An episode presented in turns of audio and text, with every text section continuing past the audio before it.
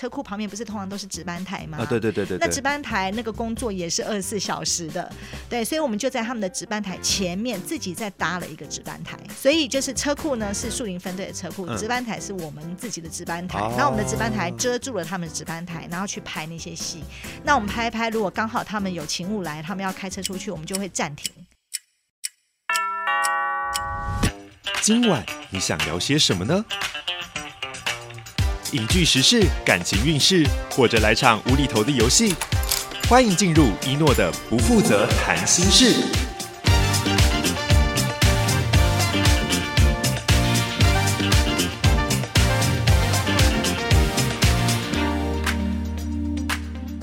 Hello，大家好，我是一诺，欢迎回到今天的不负责谈心室。今天不负责谈心事要谈什么呢？其实我们是不负责谈心事哦，但是今天聊的东西我们要超级负责。好，大家不知道有没有在二零零五年的时候看过一个一部戏剧叫做《火线任务》。然后呢，在二零一四年的时候呢，我们有一部电影上映，叫做《救火英雄》。那这两部呢，都有一个共通的题材，就是我们的消防员。那今年呢，在我们的二零二一年呢，在五月一号的时候，我们有一个新的有关于消防员的呃职人剧在台湾上档了。那这一部剧呢，我们今天很高兴呢，可以邀请到我们的。呃，同时身兼导演以及编剧的蔡颖娟导演来到我们的节目当中，跟我们大家聊一聊这部戏，然后同时也分享一下我们对于消防员这出呃这个工作这份工作的看法。让我们先欢迎导演。你好，各位听众朋友，大家好。哦，导演的声音真的很好听，我每次都必须再强调这一点，因为导演同时自己也有在做这个，因为这部戏，然后有做 podcast，那所以我们有先听过，就是导演关于呃这一方面的故事啊，稍微聊过一点点的，等于说我今天做了一点功课，那我觉得听的时候也收获非常的多。我们刚才有先提到说，导演就是一个身兼导演跟编剧，然后所以我就很好奇，就是说，呃，因为我们我在大学的时候，我们写一些自己写故事，也有做一些呃编剧的，也有尝试过，然后所以我会很好奇说，导演是在什么样的心境之下，会想要创作一部有关于消防员的这部纸人剧？呃，其实我自己做这一行做了大概十年左右，嗯，那大概在几年前，因为刚好有发生了几场，就是很多消防员殉职的大火，哦、那那时候，呃，就引起社会。一阵子的关注，这样、嗯、对。那那时候我看了一些深入报道之后，就很震惊，就发现说，哎，原来我们台湾消防员的工作就是这么样复杂，然后这么多元，然后可是他们却人力相当的不足，很爆肝。那有的县市甚至于装备其实相当的老旧。那所以那时候我就很希望说，可以有更多人长期来持续的关心这个议题，让这个状况可以改善。但那时候其实还没有想有没有这个勇气想去写这个剧本，哦、这么大型的那对。对，因为觉得就算我写出来也没有机会拍哈，因为它实在太烧钱了。那只是很幸运的是，后来就是有公共电视台的剧本复育计划在征建，所以我们就鼓起勇气去投案。那入选之后，才展开了这一连串就是不可思议的旅程。OK OK，所以刚才也有提到，其实网络上也有人在形容说，这部剧啊，光看卡斯或是那个题材，就是一部旗舰等级的。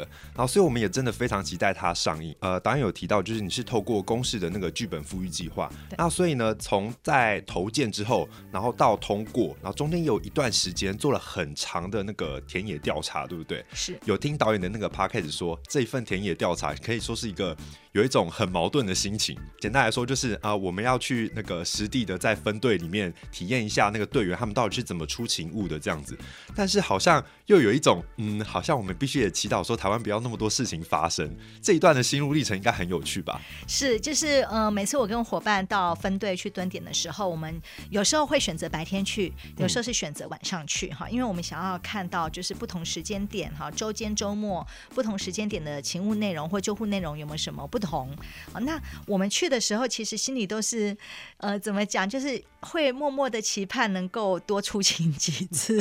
对，但是又觉得也不能太多次或太危险，因为这样就消防员很辛苦。可是如果一整天都没有跟到什么勤务的话，我们会觉得。那我们到底做了什么功课？就是了解又更少，这样，所以心情非常的矛盾。嗯、那所以有的时候我们在某些分队呢，会比较像是那个呃旺旺这样子行动凤梨，凤、哦、梨对，然后就是让他们很旺，然后他们就会觉得哦，今天怎么警铃响那么多次，好累哦。然后我们心里就会很复杂，觉得说啊，好多东西可以看，有点开心，可是又不能够太喜形于色，因为他们其实是很累的。那我们在别的分队呢，又好像行动乖乖，就是。去的话，本来是一个呃业务量勤应该说勤务量非常大的分队，可是那一整天怎么警铃响的比平常还要少很多，超安静。对，所以我们就会觉得很郁闷，就觉得啊，我们就是来这边，就我们又不能都只是跟人家聊天，我们是真的很希望可以就跟大家一起出勤，然后去体验跟去观摩他们在这个救护或者是救援的现场，呃，跟他们工作的状貌呃样貌，然后还有就是民众的互动等等。对，所以呃，我们心情其实，在现场都是非常的复杂。导演这个心路历程，其实我完全可以体会，因为其实呃，在这边透露一下，就是呃，因为我本人呢，其实在在当兵服役的时候，我是服替代役，然后刚好我的选择就是消防役。然后那个时候呢，我我虽然不能说我是一个呃真的超有使命感那种，但是因为我们到呃一个分队那边可能会分个两到三个人，然后我刚好我过去的时候，前面是有一个学长，然后那个学长他就是一个很像是以那种很想当凤凰志工的那种为己任的那种感觉，所以他其实都有一种像很像导演刚刚形容的那种个性，他就很想要有一点点事情让他磨练看看。然后，所以其实我在进入分队之前，我一直以为，我就觉得说啊，可能就是跑跑火场或什么之类，就没想到我们要做的事情超多。因为我记得消防局上面都有写嘛，你要什么呃预防火灾，然后呃灾害救助，然后呃紧急救护这些人。然后到了那边发现，哎，原来平常最多的除了救护之外，还有一个东西叫为民服务。然后其中有一个东西是瓦斯漏气。我记得导演之前也有提到说，就是有跟到瓦斯漏气这一块，对，这也是一个经验。超恐怖，嗯、对，就是呃。有有一次警铃响，然后我们就我就跟着消防员一起到了现场，然后结果没想到那个地方啊，就是是那个瓦斯外泄，然后要找地方就是。就是要解决这个问题。那其实虽然是在户外哈，是在那个街道的旁边，嗯、但是我心里是很紧张，因为其实台湾的这个高雄气爆这个 新闻，其实、哦、呃让大家都印象很深。所以他们在现场，消防员他们就是努力的在找这个瓦斯外泄地方，然后找到之后，因为那个就是管线被挖破，那消防员也不是瓦斯公司的人，他不知道开关在哪，所以我们在等待瓦斯公司的人来以前，消防员就在现场涉水，然后尽量把那个瓦斯的浓度冲淡，但我心里也是很害怕，哦、对对对，我怕突然间突然就出了什么事。是，所以我就觉得他们的工作其实很辛苦，也很危险。因为就算不是去火场，嗯、你看，只是在一个户外的空间，在那里就是呃把那个瓦斯的浓度弄弄淡，但我觉得其实危险性也是很高。对，刚刚导演有提到一个点，就是其实很多东西，就是台湾这边的消防员，他其实有做很多呃，可能有别于自己本身接收到勤务以外的一些工作量。我觉得就像我之前在勤呃在分队里面的时候，其实我们的分队长呃他那个时候有给我们看一个一一部影集，就叫《芝加哥烈焰》，就是在讲消防队的。可是那个时候我们看的时候都在 focus 说呃他们那边主要都在讲他们美国那边的运作方式大概是怎么样。然后可是我们也会发现到说，诶，那为什么我们自己的分队里面处理这么多呃不能说杂七杂八，但是很多事情可能主要的业管并不是我们，像比如说呃呃野生动物。啊，对对对，一些的，然后所以我觉得导演也之前也有在其他地方描述过，就是他们你想要透过这一出戏，也表现出一些在台湾这边不一样的那个消防的环境。看到就是你们有访问基层，要有访问一些内勤，在像刚刚提到的在分队观摩。所以那回到我们剧本的原点，那最后导演在透过这么多的访谈之中，怎么归纳出呃我们主要的这四个角色他们的一些背景概念？呃，就是在所有的这个访问的故事当中，当然就是会有听到各种不同消防员的心声。嗯、那所以我最后会有设定四条主轴，就是我在故事中所想要呈现的议题，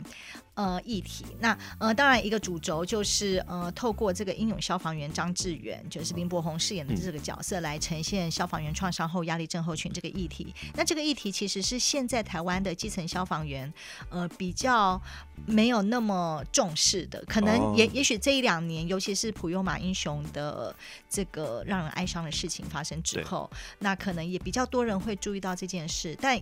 其实，不管是消防员，是或是我们一般的台湾的民众来讲，其实，在我们的心灵上有有一些阴影或一些状况的时候，要去寻求纸上的协助，可能是很多人目前还不太有这个习惯跟观念去做做出这样的求助的状况。对，那另呃另外一条线就是冰山消防员荀子林，哈，就是由陈婷妮饰演的。嗯、那因为我想透过这个角色，是因为我发现，呃，其实台湾的女消防员，就是这几年虽然慢慢开始有女消防员，但是人人数上仍旧不是很多。那最主要的原因就是，其实，在三四十年以前，就是消防队是一个就是纯粹男性的世界，哈。啊、那那时候规定的吗？呃，就那时候警消一家嘛，然后我我觉得这也是跟时代的演变有关。就像那个年代的人可能觉得说，女生甚至于不能碰到消防车，不然会触眉头。哦，好，就像我们影视产业可能四五十年前可能也会觉得说，女生不能碰到那个摄影箱，好就会触眉头。那可是，嗯，可是随着时代的演变，我们现在不但就是呃，我们现在甚至会有女摄影师，好，那也会有这个女性的消防员，哈，因为时代的转变，然后慢慢大家也会有一些不同的想法。那在这个转变过程中，也呃，我觉得其实对于一个女性消防员来讲，她有时候周围的同僚，也许有的人还没有就是转变的那么快，那她可能就会面临很多的困难跟挑战。嗯，对。那所以我是透过这个这个消防员，就是女性消防员的角色来呈现这个议题。嗯、那我还有呈现一个正义消防员，哈，林义阳，就是由刘冠廷来饰演。对，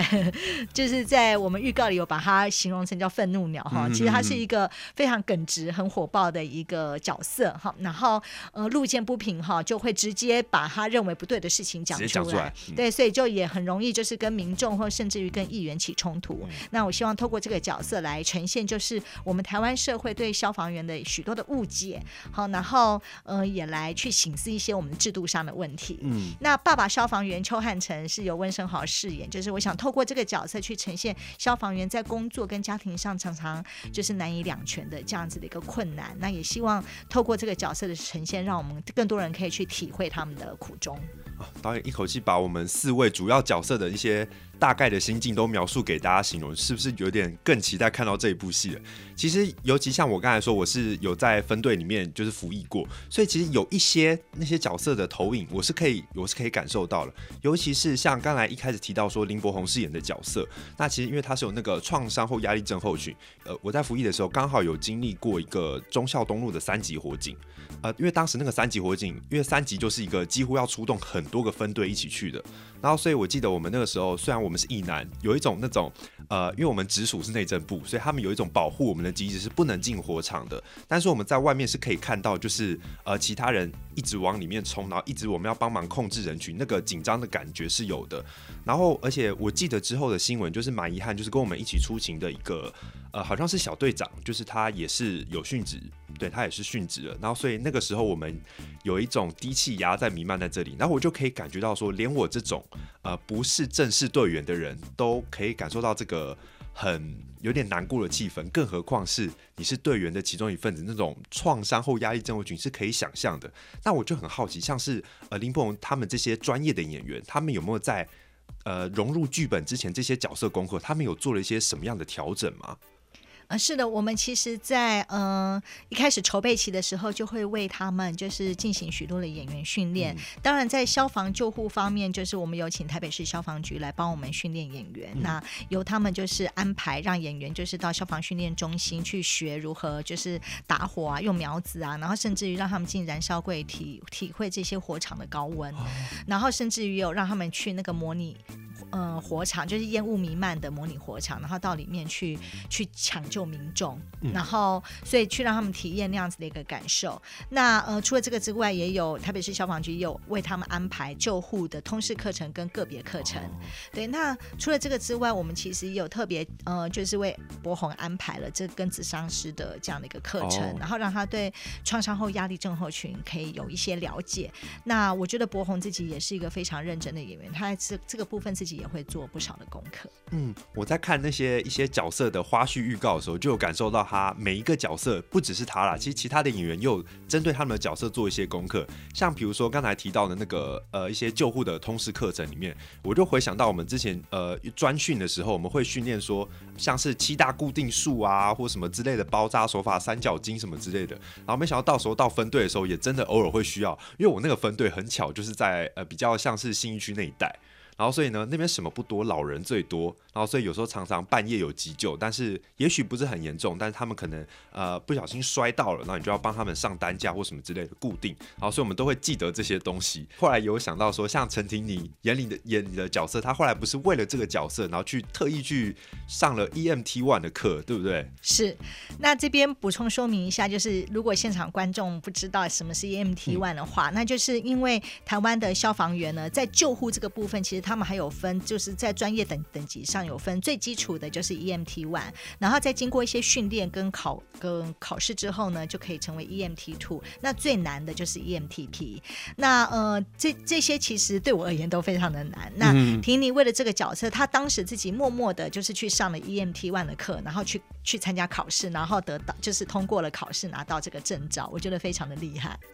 同时，刚才有提到就是那个刘冠廷的角色，那因为我自己本身是他的粉丝，关于他的花絮，我每个都看了很多遍。我后来发现，其实每个就是很呃之前的前导预告还是正式预告那边，所有就是他的地方不是很开玩笑的话讲话，就是在跟。各种人起冲突，不管是跟马里奥分队长啊，要不然就是跟议员，然后就在正义感非常的强烈。我甚至觉得那是不是其实是他的本性演出这样？他是因为我记得他是一个很常常，也不能说不按牌理出牌，他是会很容易给导演一些自由发挥的回馈，对不对？是我我觉得其实他本人跟剧中这个角色不太一样。啊，真的吗？他 他。不会很常跟人起冲突，他人很温暖，很随和，啊、对。但是他就是要他演戏这种角色，真的就是一上戏就演的非常的传神，而且他演这个角色就是虽然是愤怒，可是都会有层次。嗯、然后，所以我我我觉得就是很开心，就能够找他来饰演这个角色。那故事里面就是跟人家开玩笑的桥段，譬如说跟队友们相处的很融洽，然后互相开玩笑这些桥段，其实很多桥段就是之前在戏院里大家看金马情幻影展的第一集、第二集时，很多人看到那几场戏都会大笑，就是因为他们演的很自然、很幽默，就完全不是搞笑，就是剧情上非常的有意思。所以我觉得这个在演员现场呃诠释的方式之下，就是我觉得可以激撞出这么有趣的火花，真的就是大家很辛苦的结果。嗯，那最后我们来聊聊邱 Sir 啊，对，就是因为他的状况也是我在分队里面看到一些嗯、呃、长官。他他们实际的一些家庭状况，因为当然我没有不是很了解他们的家庭背景，但是因为我后来就是呃离开离开分队之后，都会有加一些学长姐他们的 FB，然后所以我都会发现他们会有一些呃陆续有结婚啊或什么之类的。那我其实当下都很想要问他们说，就是呃自己的太太是用什么样的心境去接受自己的先生每天的工作是要在出生入死的？呃，可能导演之前的一些田野教材也会有访问到一些家庭，那不知道他们这些家庭的小孩啊或是老婆。他们是以什么样的心境去面对先生这样的工作挑战？嗯、呃，就是我我有朋友，他的爸爸是消防员嘛，哈，那那我我朋友现在就是他已经大了，他就说、嗯、他小时候其实他爸妈他知道他爸爸爸不常在家，但他知道爸爸很关心他们。对那嗯、呃，其实他是到大了，他爸爸退休之后，他才知道说他爸爸的工作曾经那么危险，因为他爸回家都不会讲。危险事都不讲，嗯，然后因为他爸后来退休了之后，后来他有一次跟他爸聊，他才知道他爸有一次差点发生什么事，差点殉职，嗯，那其实我周围那时候认识的一些就是基层消防员朋友也是，嗯，蛮多会这样跟我分享，就是说如果他们回家，他们绝对不会去讲他们工作上危险的事情。哦，真的，对，因为怕家人担心，嗯，所以工作上如果有危险的事情，他们都是在分队跟同僚聊，就是跟他们的同事们聊啊，刚刚那个什么事你应该这样做，应该那样做才才。对哈，这样这样做才会有效率，或那样做才会安全之类。但回到家，他们就不太讲。危险的事情，那如果一定会聊，可能就是聊工作上或是在分队里一些好笑的事啊，嗯、或温暖的事。但是像这种危险的事，他们都不会讲。那甚甚至于就是有的队员，他如果有受到一些小伤，然后需要养伤，那他可能就会跟家人说他，他呃刚好这个礼拜好就是分队有什么事情，所以都停休，所以他就不回去。他就是住在分队住一个礼拜，把伤养好了才回家。所以这这也是身为一个人父或者是老公对家庭的一种。温暖啦，就是不要把自己工作上面碰到一种生命危险的那种压力丢到自己的家人情绪上面。哦，所以这样我们也可以理解说，就是温森豪就是演这个爸爸的时候，他的心境大概是怎么样揣摩的。那刚才导演也有提到，就是这些事情很多时候不跟家里讲，会跟自己的同僚分享。然后，所以我又又想到一个很有趣的东西，因为这一次的这个同安分队，它是等于说是从零到一百自己呃无中生有打造出来一个就是假想的一个分队嘛。他当初是为什么会有这样的一个想象，要呃打造一个就应该也花了很多的钱去打造一个这样的分队，然后一个。不知道是不是连宿舍什么都是这样子自己打造出来的？为什么会有这样的想法？嗯、呃，最主要的原因是因为，呃，我们在消防分队里的戏蛮多的，嗯，那拍摄时间也很就是不短。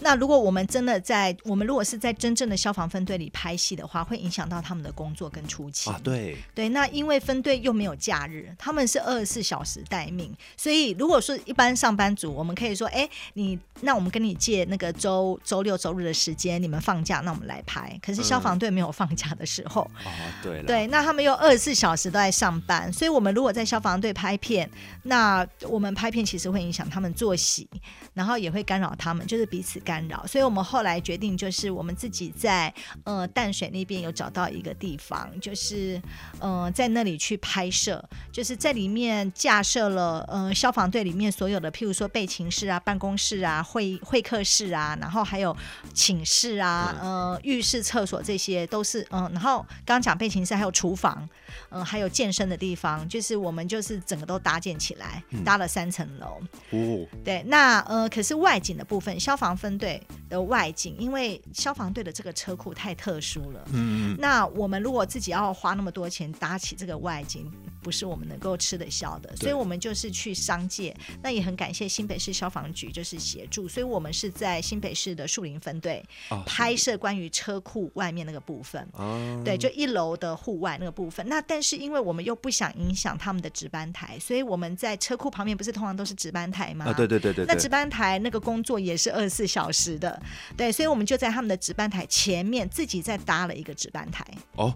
所以就是车库呢是树林分队的车库，值班台是我们自己的值班台。那、嗯、我们的值班台遮住了他们的值班台，然后去拍那些戏。那我们拍一拍，如果刚好他们有勤务来，他们要开车出去，我们就会暂停。啊，让他们直接先出动。让让他们先出动，然后我们就继续拍。那呃，可是关于消防分队的顶楼的戏，我们是在金山分队拍。哦，就是各个点都找个一两个这样，因为也避免影响到大家这样子。然后一方面也是因为景。景的考量，因为那个顶楼，我们对顶楼的戏有一些特殊需求，所以我们就会根据我们的需求去寻找最适合的消防队的顶楼。哇，所以也是整个新北市、台北市都非常的支持这个这个拍摄，这样子。是对，尤其刚刚那个值班台，我马上就回想到，就是因为我们一男有时候不能跟太危险的勤务，或者是我们会轮班，然后所以有时候我们会负责做值班台，然后我们刚进去做的时候，就整个就是很剉，因为那个他那铃响的很可怕，呃，请勿呃呃救护，然后什么，或者是有时候突然说。欧卡，我们那个时候一听到欧卡就快疯了，因为那个是要帮忙去压的，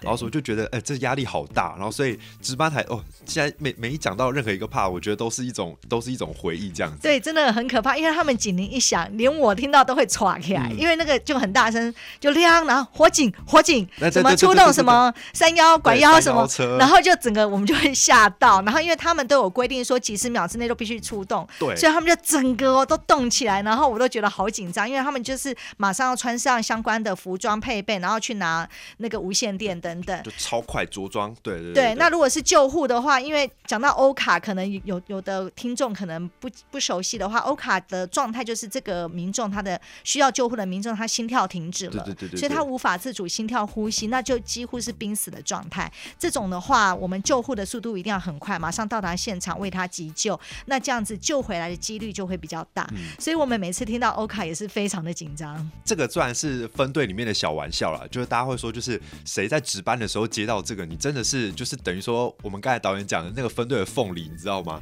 就是一你不要碰到这种事，这种事压力真的很大。然后因为你出勤的时候，有时候可能甚至还会碰到像我们预告里面讲到的啊，有时候碰到这个状况，你到底应该要不要先急救，或是出什么事？因为就是跟听众朋友分享一下，就是刚才有提到说欧卡这件事，就是到院前面有呼吸心跳。那我们不是常常会帮人家做那个心肺复苏术？温昇豪那他有说，他就说你在在压的时候，我们是压安妮，但是如果你真的实际碰到这个状况的时候，你真的是会手抖的，就是因为有时候你压下去，那个其实我们学长常常说，那个肋骨断掉其实是正常的，但是很多人一听到这个，你就会觉得自己不敢做。所以我觉得其实有时候这种像是也可以透过这种戏去给大家科普一些基本的消防知识常识，等于说帮助我们的民众呢，先或多或少在平时就可以节省一些消防队的一些呃事发的时候到现场的一些压力，这样子。好，那我们回到这部戏哦，就是我很好奇一些拍摄的时候的一些。感觉那，所以说像我们刚才提到说是那个呃从零到一百盖出来的那个同安分队，我有一个很很好奇的一个小问题，就是为什么要取这个名字？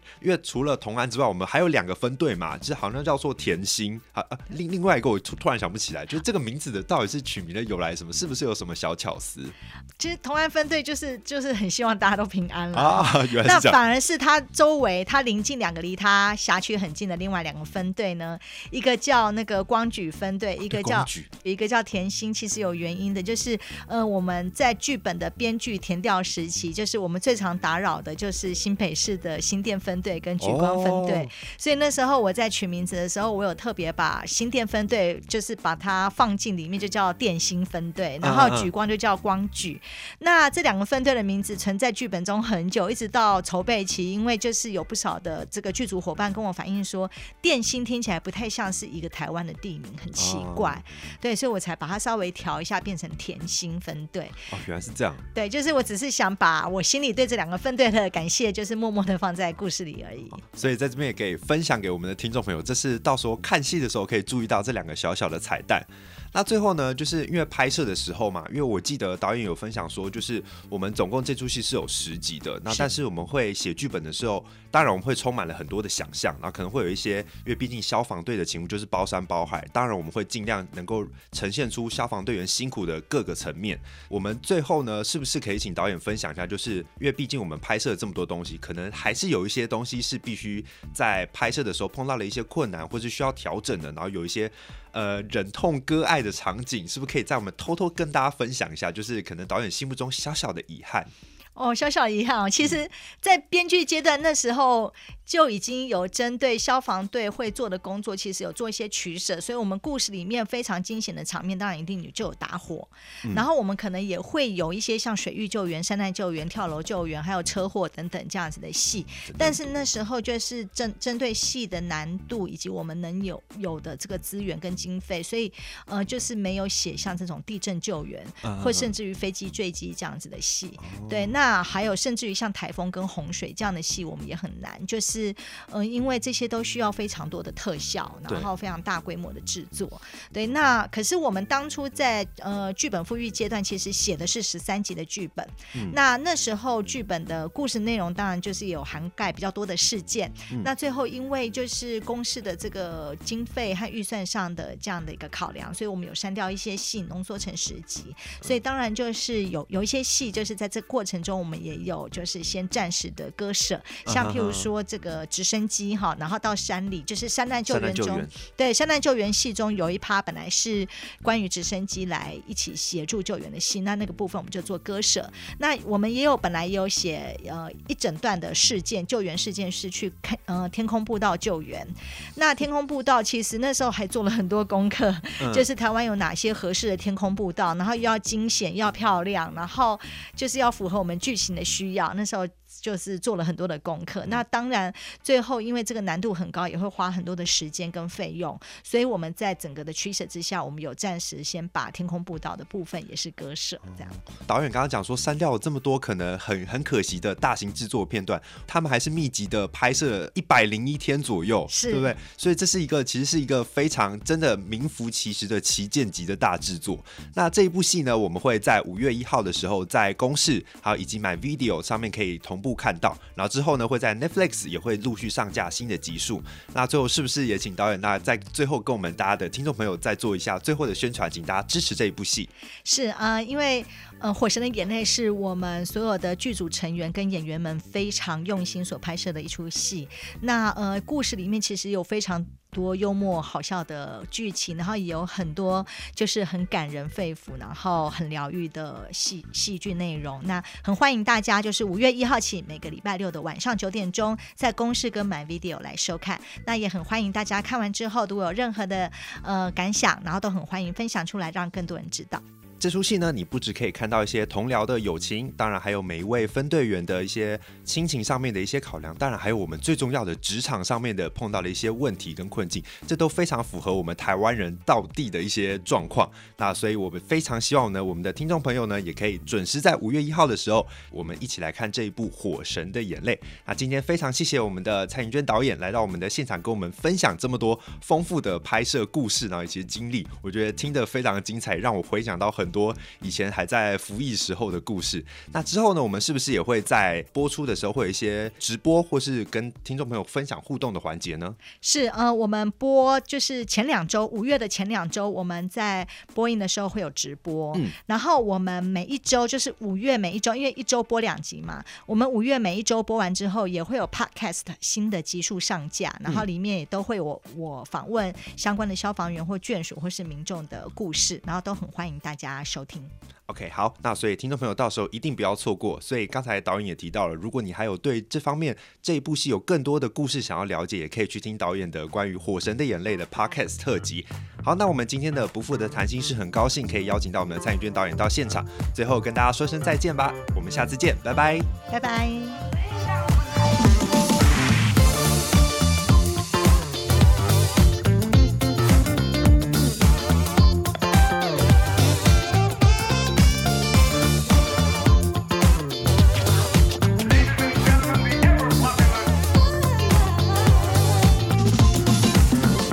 不负责谈心事有 IG 喽，只要现在上 Instagram 搜寻 O B E G R O O M，里面的一诺黑白酱就是我一诺本人哦。想跟我互动或是对节目有任何的想法，都欢迎留言告诉我哦。不负责谈心事，我们一起不负责起来吧。